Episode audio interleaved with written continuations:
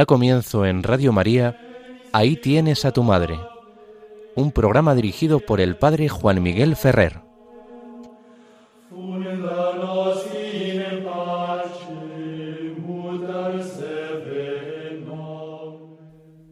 Un saludo muy cordial a todos vosotros, queridos amigos oyentes de Radio María. Como nos han anunciado, comenzamos un domingo más el programa Ahí tienes a tu madre.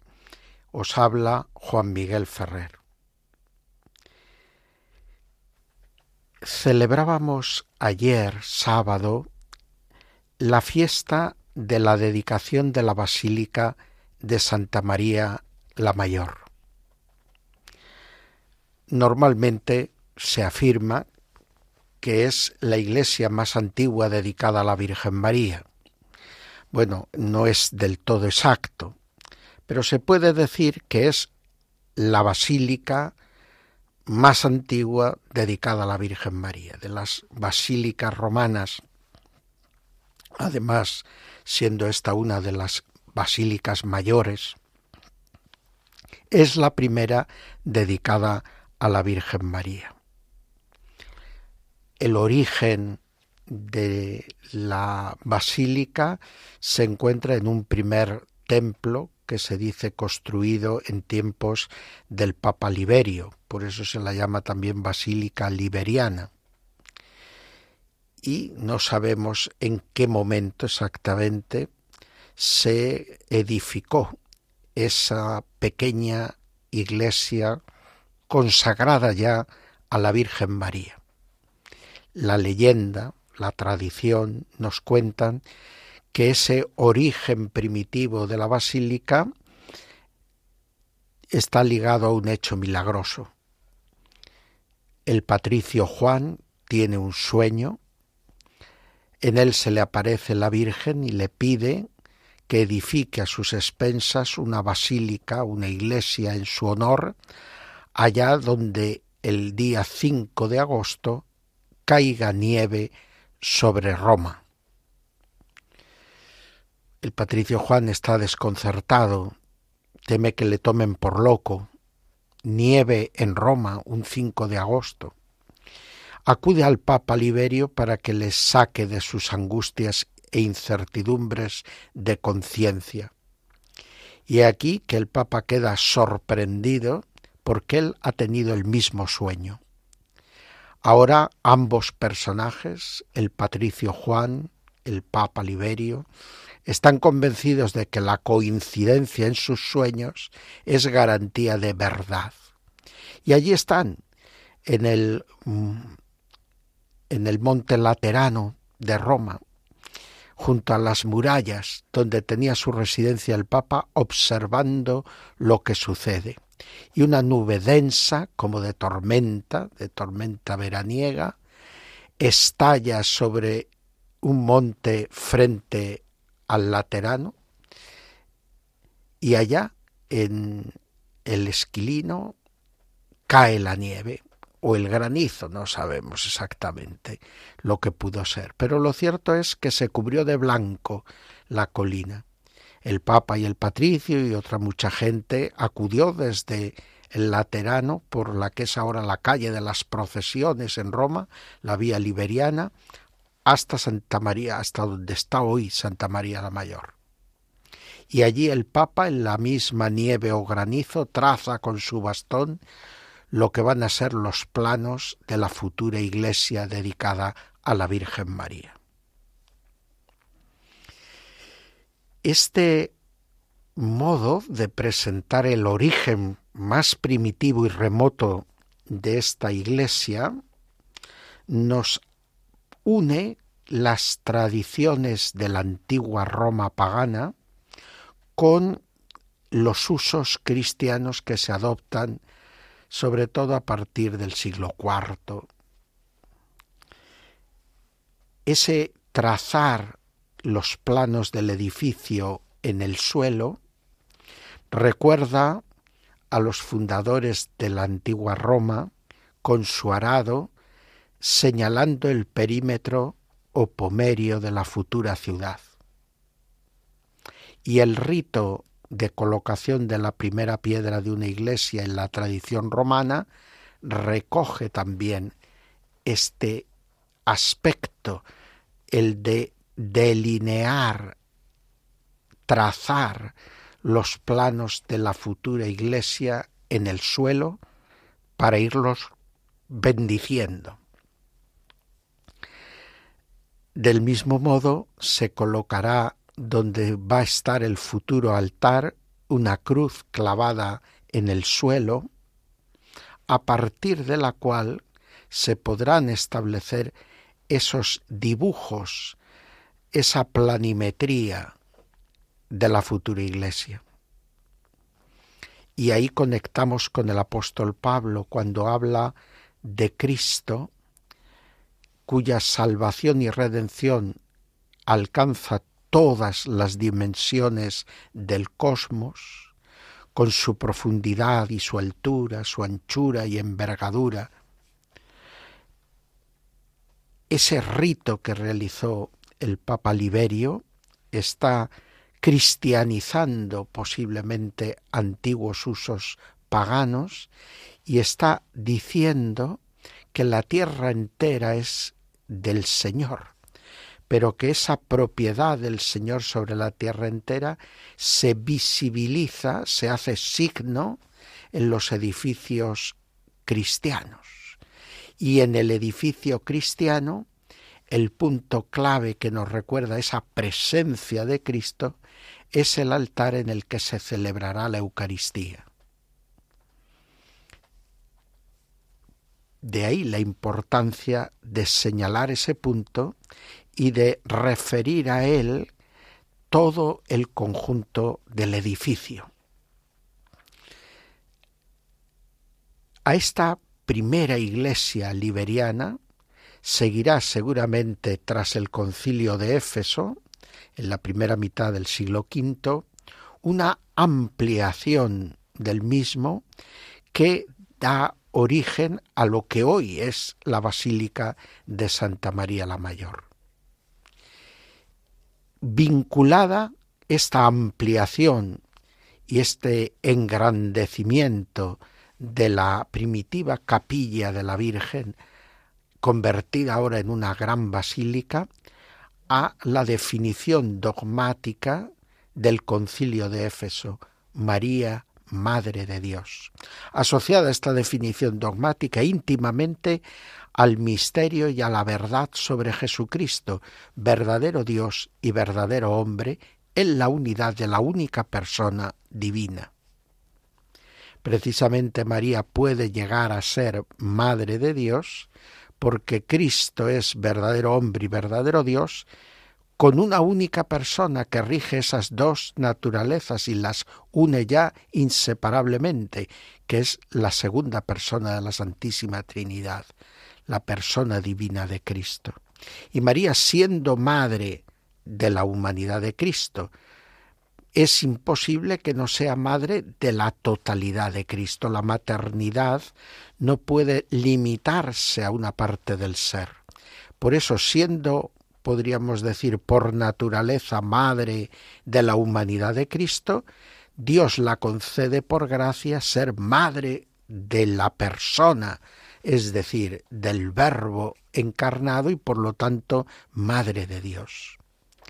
Y cuando el concilio de Éfeso define esta verdad, lo está haciendo precisamente para apoyar toda la doctrina sobre la unidad de Cristo y sus dos naturalezas completas, establecida en la doctrina que se llamará de la comunicación de idiomas. Así, la fiesta de la dedicación de Santa María la Mayor se convierte en una fiesta de alabanza a Dios por esta maternidad divina de María. Es algo que también proclamamos en el tiempo de Navidad, aparece constantemente en la liturgia desde la última etapa del Adviento, pero es en Navidad cuando se nos manifiesta a través de la Virgen Madre y de la Madre de Dios, Santa María, el misterio del Hijo, Jesucristo, el verbo hecho carne. Y de alguna manera todo esto está manifestando el designio salvador de Dios. ¿Qué quería Dios desde la creación de Adán y Eva? Quería precisamente que los hombres llegásemos por gracia a ser sus hijos, en verdad, hijos suyos, por gracia, por adopción, pero verdaderamente sus hijos. Porque eso es lo que se manifiesta en la unión de lo humano y lo divino en la persona del Verbo. Y todo esto es lo que de algún modo la liturgia de la Navidad hace presente y ahora, junto a la fiesta que celebramos del Salvador, de su transfiguración, de la manifestación de su condición divina en la humildad de su carne, pues junto a esa transfiguración vemos esta fiesta de la dedicación de Santa María, donde se proclama a través de la Madre Virgen esta condición del Hijo y esta esperanza de los cristianos.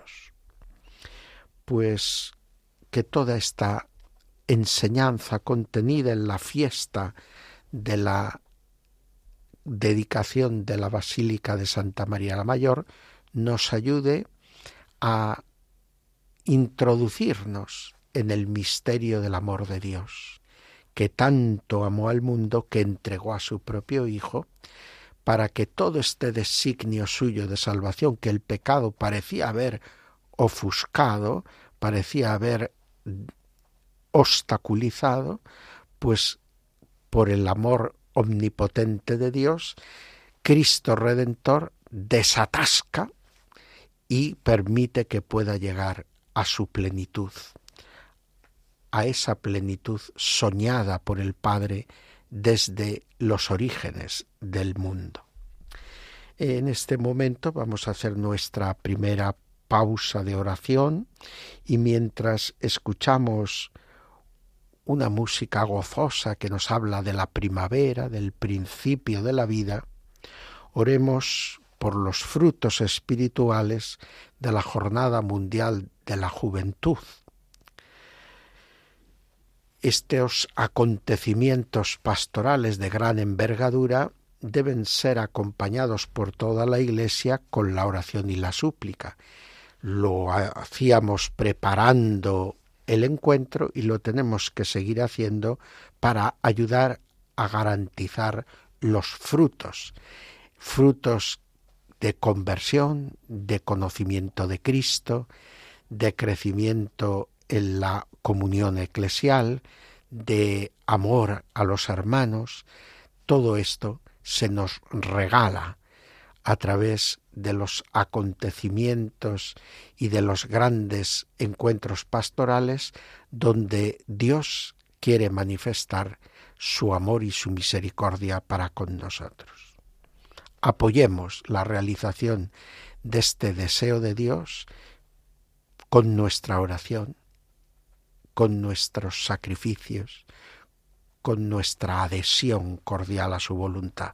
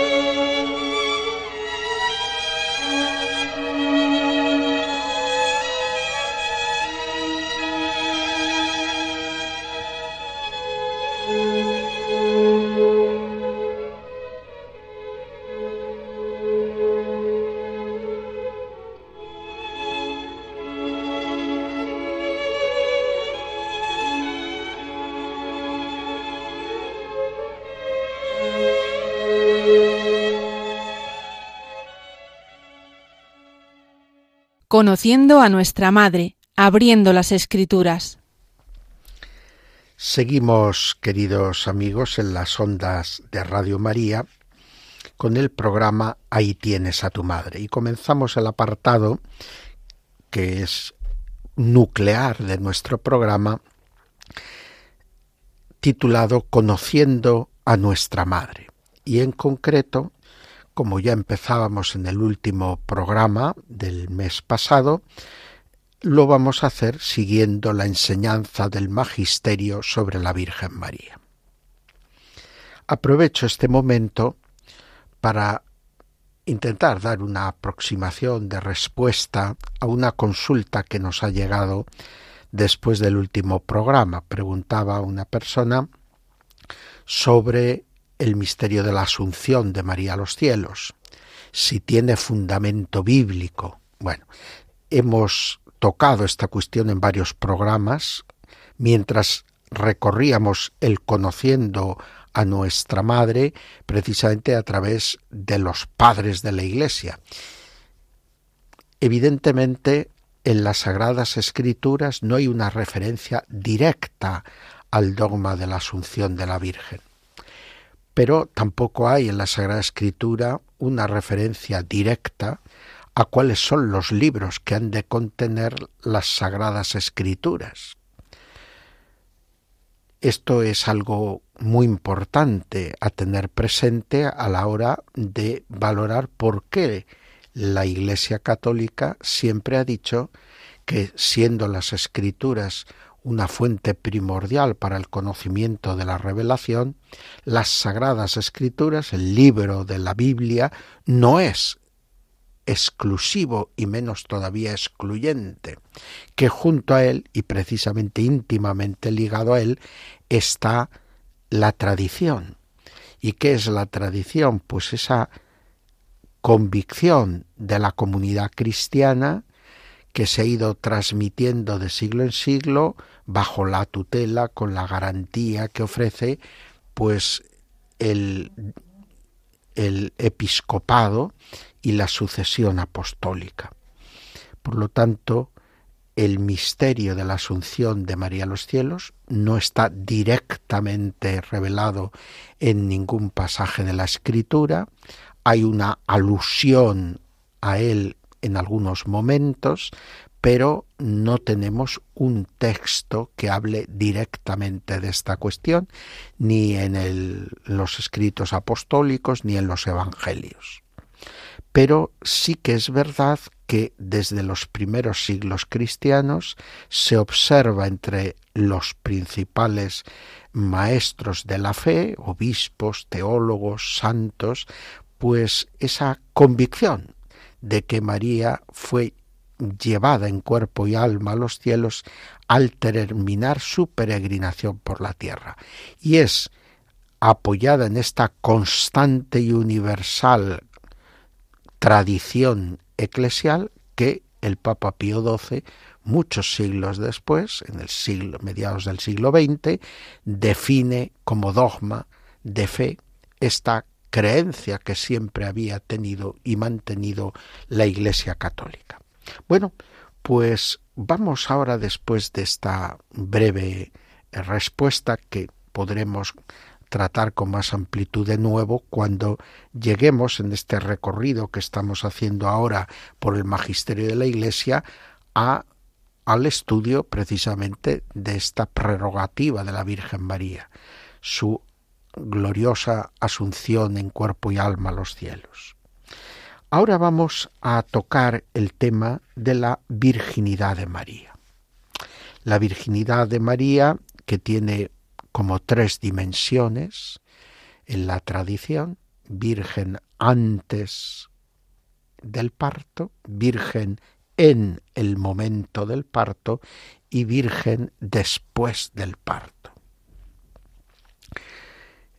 Hoy hablaremos sobre todo de la primera dimensión de esta virginidad de María, que es la virginidad antes de, del parto eh, desde el momento de la concepción, la concepción virginal.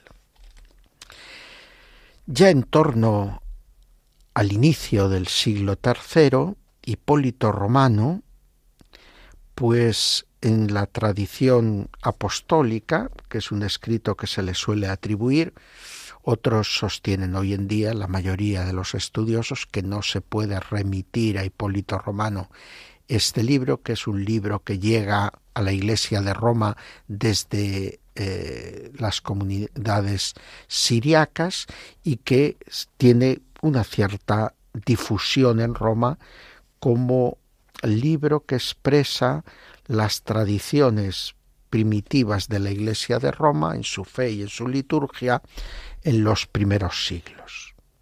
Allí, en el credo de esa tradición apostólica, se lee, ¿crees en Dios Padre Omnipotente? ¿Crees en Jesucristo, Hijo de Dios, que nació del Espíritu Santo y de María Virgen, y fue crucificado bajo Poncio Pilato, y murió y fue sepultado, etc. Pero ahí aparece en ese símbolo de la fe en forma de preguntas, porque es una confesión de fe bautismal, pues ya la referencia a Jesús concebido por el Espíritu Santo de María Virgen. Sería la aplicación en forma de credo a, la, a lo que enseña San Lucas en el capítulo primero, cuando el ángel le dice a María, la virtud del Altísimo te cubrirá con su sombra, y por eso el que va a nacer se llamará Hijo de Dios.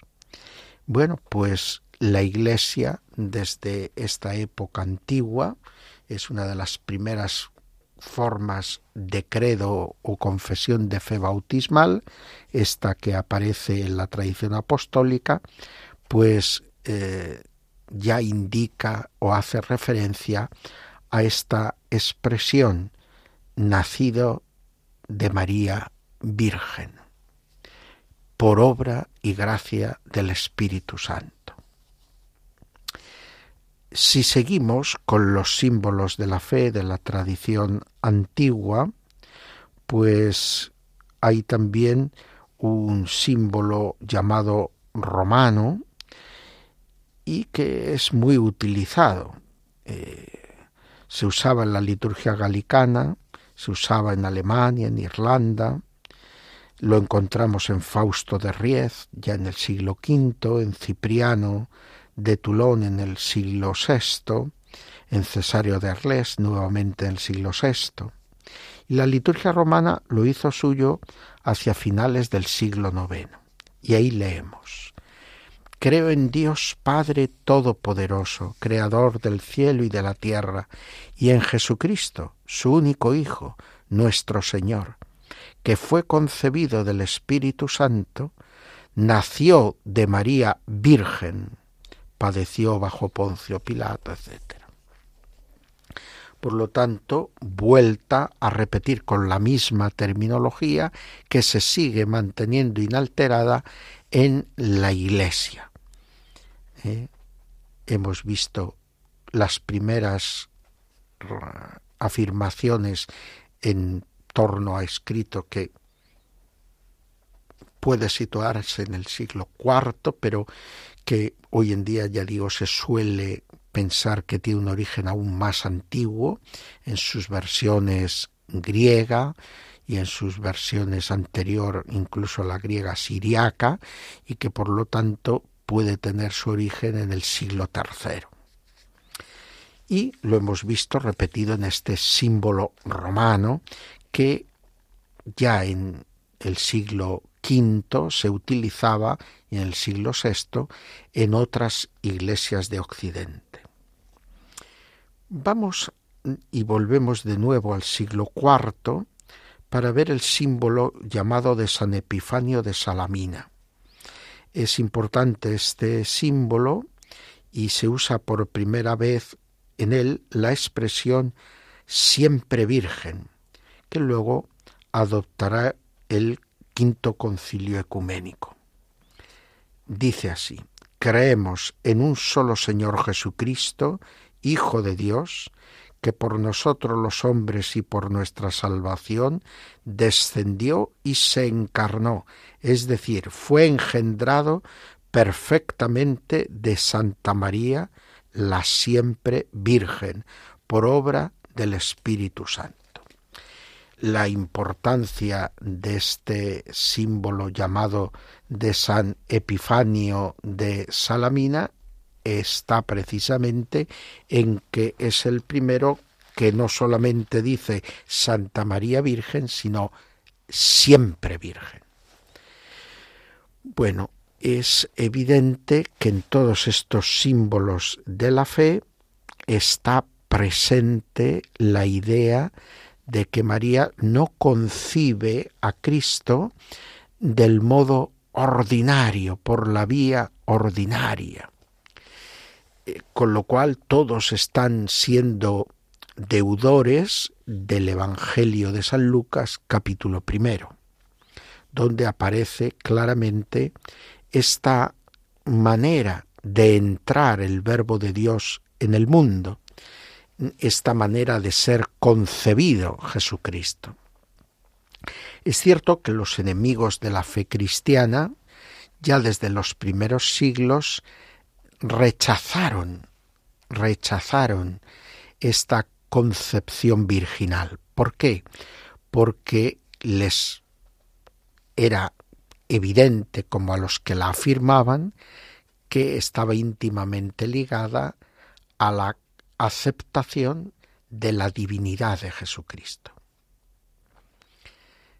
El ser concebido sin concurso de varón por obra y gracia del Espíritu Santo, apunta al misterio de la divinidad. Es cierto que no lo implica de modo absoluto, pero orienta el pensamiento hacia él.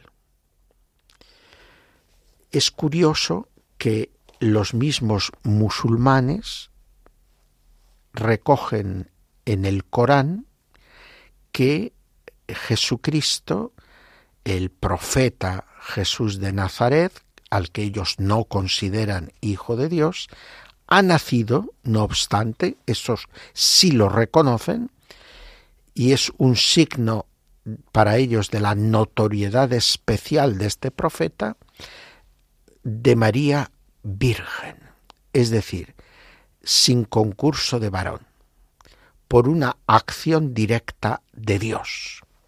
Con lo cual quiere decir que en el ambiente en el que nace el Islam era algo firmemente creído que María era virgen en la concepción. Lo que aporta la expresión de Epifanio de Salamina es que no sólo lo va a ser en la concepción, sino también al dar a luz y después de dar a luz.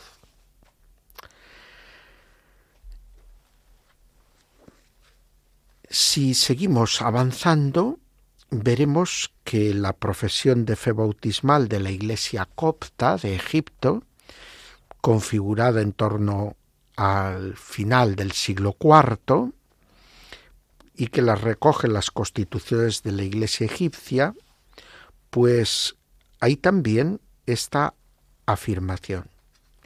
Cuando se pregunta a los catecúmenos, ¿crees en nuestro Señor Jesucristo, Hijo único de Dios Padre, que por nosotros se hizo hombre de un modo admirable, en una unidad incomprensible, por obra de su Espíritu Santo, de la Santa Virgen María, sin semen masculino. Eh, esta tradición copta lo que nos ayuda es a precisar lo que significa la expresión nace por obra y gracia del Espíritu Santo de María Virgen. Quiere decir que nace sin el concurso del varón, sin el semen del varón, que el fruto de la concepción de María es de una intervención directa de Dios, creador. Lo mismo encontramos en el concilio de Toledo, primer concilio de Toledo, eh, que se reúne en la ciudad del Tajo en el comienzo del siglo V, año 400. Allí el problema es la herejía que se está extendiendo por España de Prisciliano. Pero nuevamente se realiza y se compone un credo para hacer frente a los errores que se quieren combatir. Y en este credo leemos, Creo que a este Hijo de Dios, nacido del Padre antes de todo principio, lo santificó Dios en el seno de la bienaventurada Virgen María, y de ella tomó un hombre verdadero, engendrado sin semen de varón, esto es, al Señor Jesucristo. No era un cuerpo imaginario o compuesto sólo de figura, sino consistente, y éste tuvo hambre y sed, sintió el dolor y lloró, y sufrió todas las calamidades del cuerpo. Finalmente fue crucificado, muerto y sepultado. Resucitó al tercer día. Bien, este credo tiene el interés no sólo de irnos mostrando la universalidad de esta doctrina y su permanencia en el tiempo, sino también porque está como queriendo explicar con más detalle las cosas. Si la aportación del credo copto era ese sin semen de varón, como explicación del por obra y gracia del Espíritu Santo, de María Virgen, ahora los detalles son más numerosos, porque aquí quiere afirmar y asegurar dos cosas. Primero, que María concibe virginalmente, sin perder los sellos de su virginidad. ¿Por qué? Porque no concibe por la acción de un varón, por el semen de un varón, sino por obra y gracia del Espíritu Santo, que no tiene necesidad de alterar su virginidad física, ni menos todavía su virginidad espiritual, a la hora de hacer que comience en ella una nueva vida humana.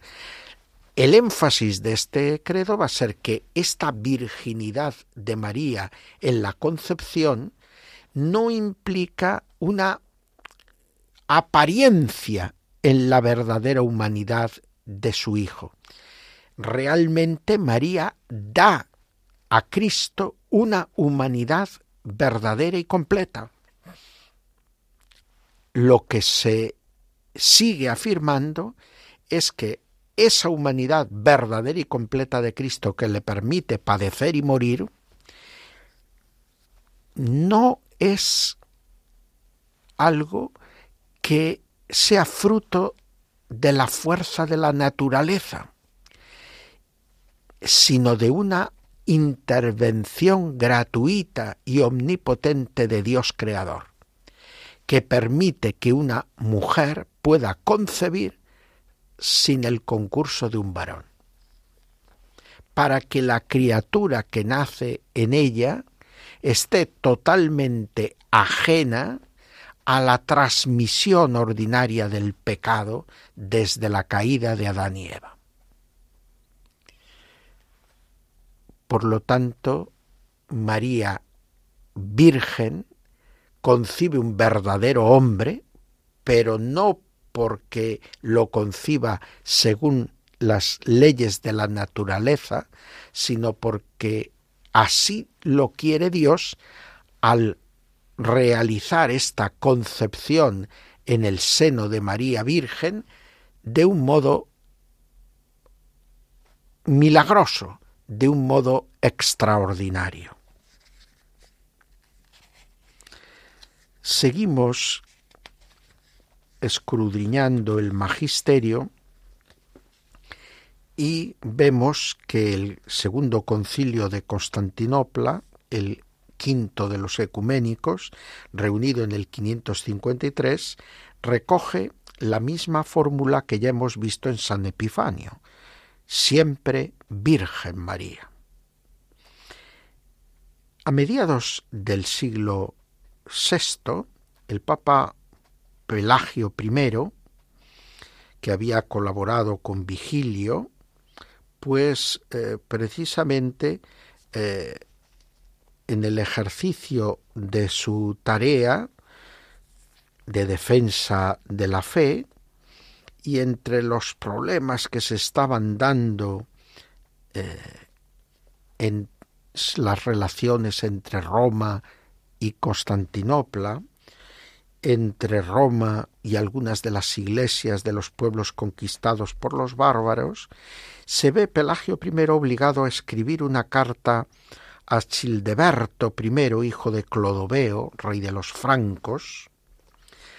Los francos desde la conversión de Clodoveo eran los grandes aliados de la Santa Sede y para confirmarlos en la fe, Pelagio I escribe a Childalberto eh, I eh, una carta. Y en esa carta eh, titulada Humani Generis le dice entre otras cosas creo y confieso que una persona de esta santa bienaventurada y consustancial Trinidad, a saber, el Hijo de Dios, bajó del cielo en los últimos tiempos por la salvación del género humano, sin abandonar el trono del Padre ni el gobierno del mundo. Creo que este mismo Verbo e Hijo de Dios, por la acción del Espíritu Santo que descendió al interior de la bienaventurada Virgen María y la envolvió en su sombra, penetró lleno de misericordia en el seno de la misma Santa Virgen María y unió consigo un cuerpo animado con el alma racional e intelectiva. No que el cuerpo fuera creado antes y el Hijo de Dios sobreviniera después, sino que, como está escrito, habiéndose edificado la sabiduría una casa, Proverbios 9.1, en el mismo instante el cuerpo en el seno de la Virgen era el cuerpo santo del Verbo de Dios, y desde entonces, sin que mediara permutación alguna en la naturaleza del Verbo o de la carne, el Verbo e Hijo de Dios se hizo hombre, uno solo procedió, es decir, nació en dos naturalezas, divina y humana, Jesucristo, verdadero Dios y verdadero hombre, y quedó a salvo la integridad virginal de la Madre, porque de la misma manera que lo había concebido virginalmente, lo dio a luz permaneciendo virgen. Y sigue, y esta es la razón por la que con toda verdad confesamos Madre de Dios a la misma bienaventurada Virgen María, porque dio a luz al Verbo de Dios encarnado. Por lo tanto, este texto dirigido al rey de los francos, escrito por el Papa Pelagio en la mitad del siglo VI, está nuevamente desmenuzando el contenido de esta fe tradicional de la Iglesia. ¿Qué significa la virtud del Altísimo te cubrirá con su sombra y por eso el que va a nacer se llamará Hijo de Dios? Pues significa todo esto que el Papa Pelagio intenta explicar y que es el fundamento de esa fe firme y permanente de la Iglesia en que María ha concebido sin concurso de varón al que es verdadero Dios y verdadero hombre, Jesucristo nuestro Señor. Nuevamente vamos a Toledo y vemos cómo en el momento de la conversión de los arrianos, eh, después de la conversión de los arrianos, cuando se reúne el sexto concilio de Toledo, en el año 638, pues en este concilio plenario de obispos de toda la península ibérica y del sur de las Galias, pues se afirma como los elementos fundamentales de la fe católica que se habían confesado en la conversión de los arrianos visigodos en el cuarto concilio de Toledo del 589. Y ahora se vuelve a actualizar esta confesión de fe. Y se dice,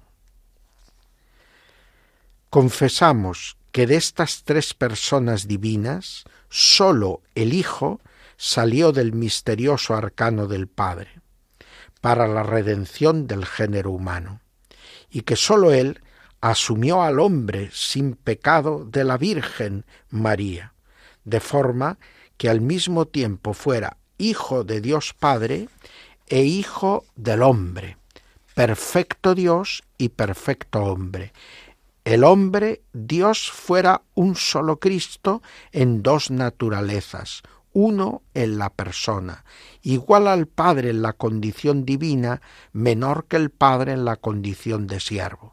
Así pues, nacido del Padre sin madre, nacido de la Virgen sin Padre, únicamente el Verbo se hizo hombre y habitó entre nosotros.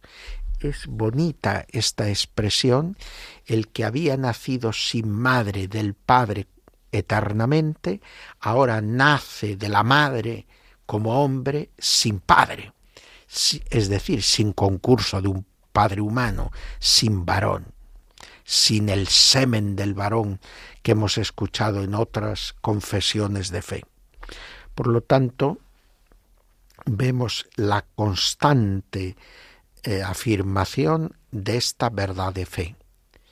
Los racionalistas del siglo XVIII, XIX, XX y hasta algunos hoy en día, pues consideran que todo esto es característico del lenguaje mitológico.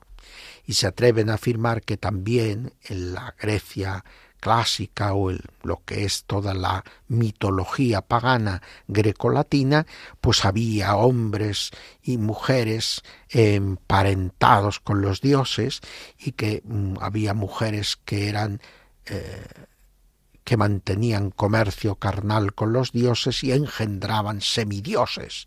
¿eh? Eh, los héroes de la antigüedad pagana. Pero evidentemente eh, el, pedir que aceptemos que el relato evangélico de Lucas y luego esto que defienden los padres de la Iglesia y los símbolos de la fe de la Iglesia que estamos viendo es lo mismo que lo de la mitología pagana, Mm, no, no cuadra.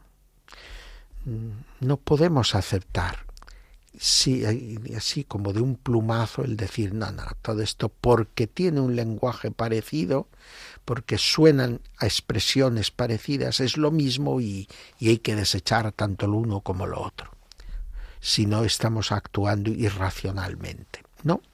Pero es que hay una diferencia esencial entre estos relatos mitológicos paganos y que estamos intentando explicar los cristianos desde el Evangelio de Lucas.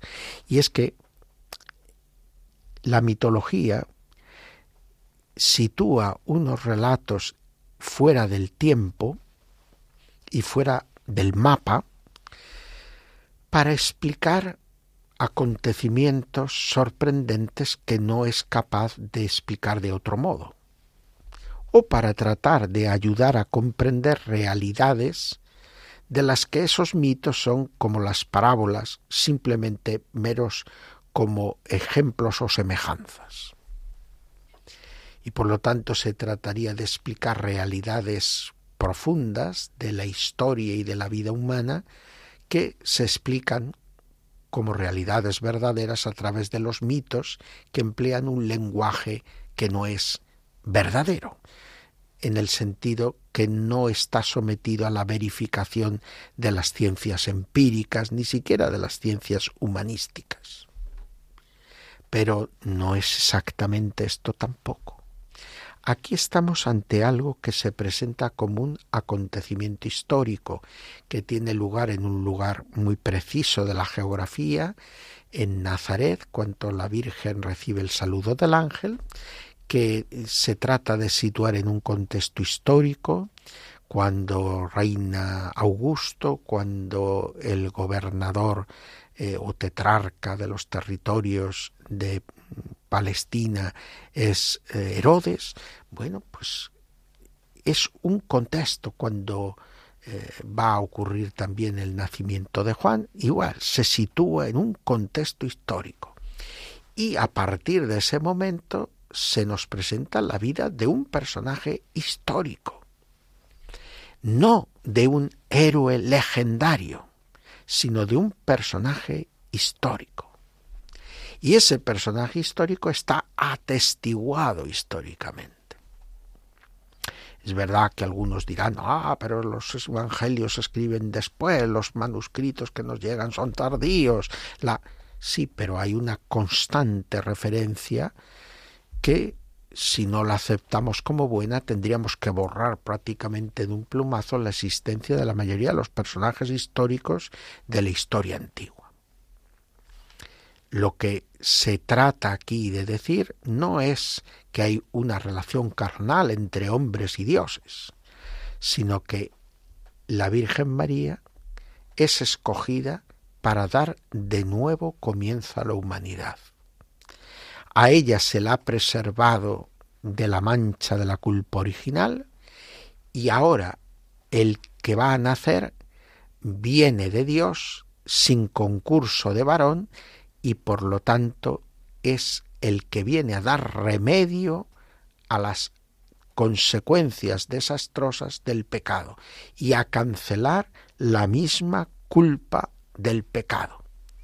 Y por eso el que va a nacer está exento de todo pecado, nada hay en su naturaleza que se remita al pecado.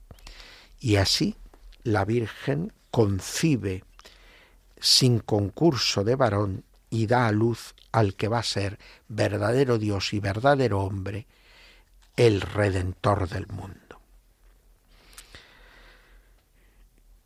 Nuevamente, ya siglos más tarde, en el cuarto concilio de Letrán, que será un concilio ecuménico que intenta recomponer la unidad perdida de la Iglesia de Occidente con respecto a las iglesias de Oriente, pues allí, con la presidencia del Papa Inocencio III,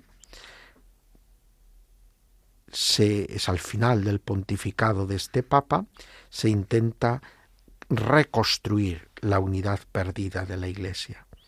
Y en este contexto se utiliza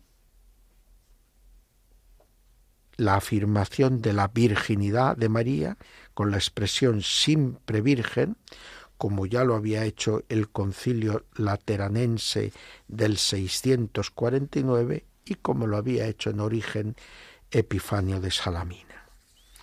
Leemos en, este, en esta fórmula de fe del cuarto concilio de Letrán.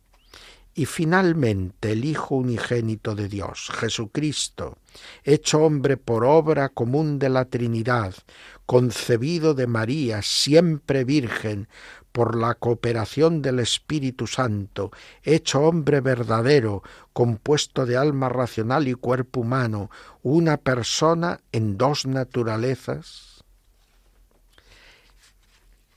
es la constante de la fe de la Iglesia católica en Oriente y Occidente.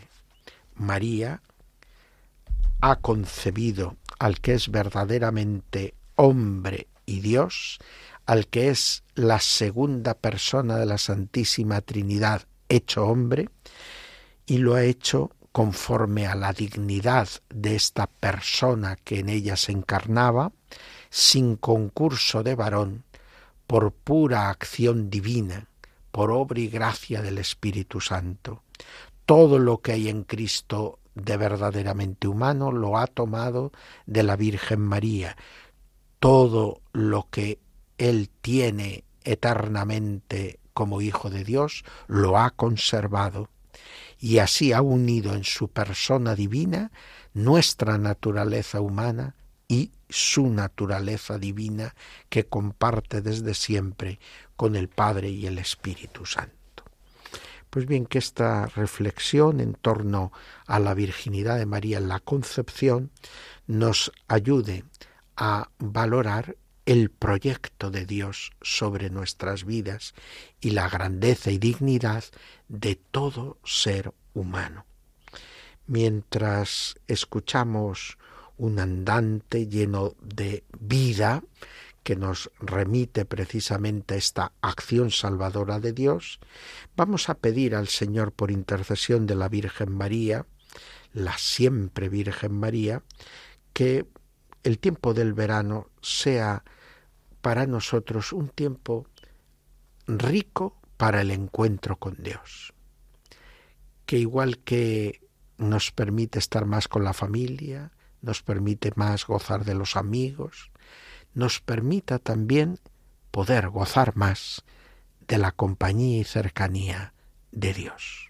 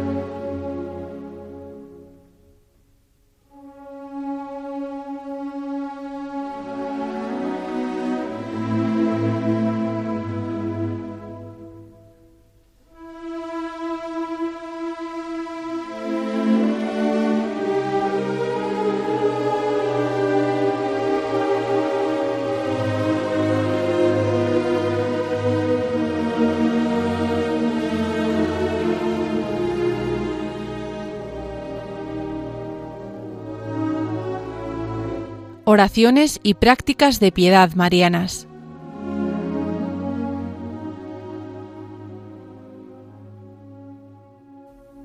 Seguimos con todos vosotros, amigos oyentes de Radio María. Estamos en el programa Ahí tienes a tu madre, que llega ya a su fin. Os estamos acompañando desde las cinco de la tarde y hemos de concluir antes de las seis. Por eso, de nuestro apartado de oraciones y prácticas de Pida Mariana, hoy simplemente quería haceros referencia a un aspecto de una devoción que no es sólo de la Virgen María, sino que también referimos a Cristo y a los santos, que son las procesiones. ¿Quién no participa en estas fechas del año en alguna procesión propia o característica de la devoción de su pueblo o de su parroquia. En la procesión, de alguna manera, se reproduce la vida, que es una procesión, un camino, una pequeña peregrinación. Y la procesión nos ayuda a comprender que en el camino de la vida, el Señor, la Virgen María, los santos, están siempre acompañándonos. Por lo tanto, la procesión y el que nosotros vayamos en la procesión, más que el que nosotros veamos pasar la procesión, nos tiene que ayudar a vivir esa experiencia profunda de la compañía, de la cercanía del Señor, de la Virgen María, de los santos.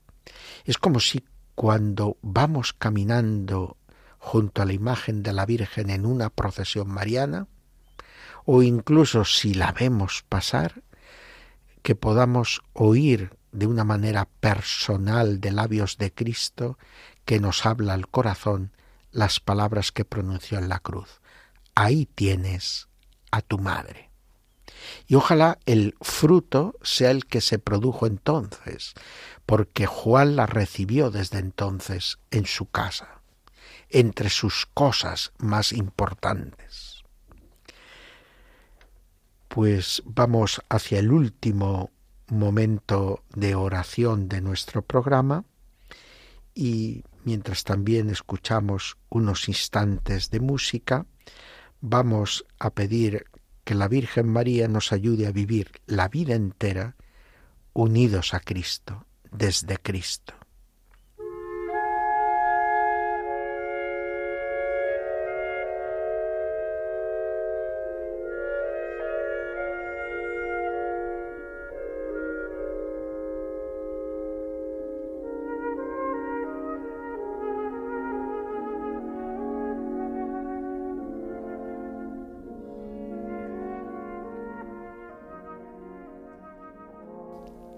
Y nos despedimos ya hasta nuestro próximo programa dentro de 15 días. Y mientras tanto, que nuestra mirada esté clavada en esa gran celebración de la Virgen María en su fiesta del 15 de agosto. Hasta pronto, queridos amigos oyentes de Radio María. Se despide de vosotros Juan Miguel Ferrer al terminar hoy nuestro programa. Ahí tienes a tu madre.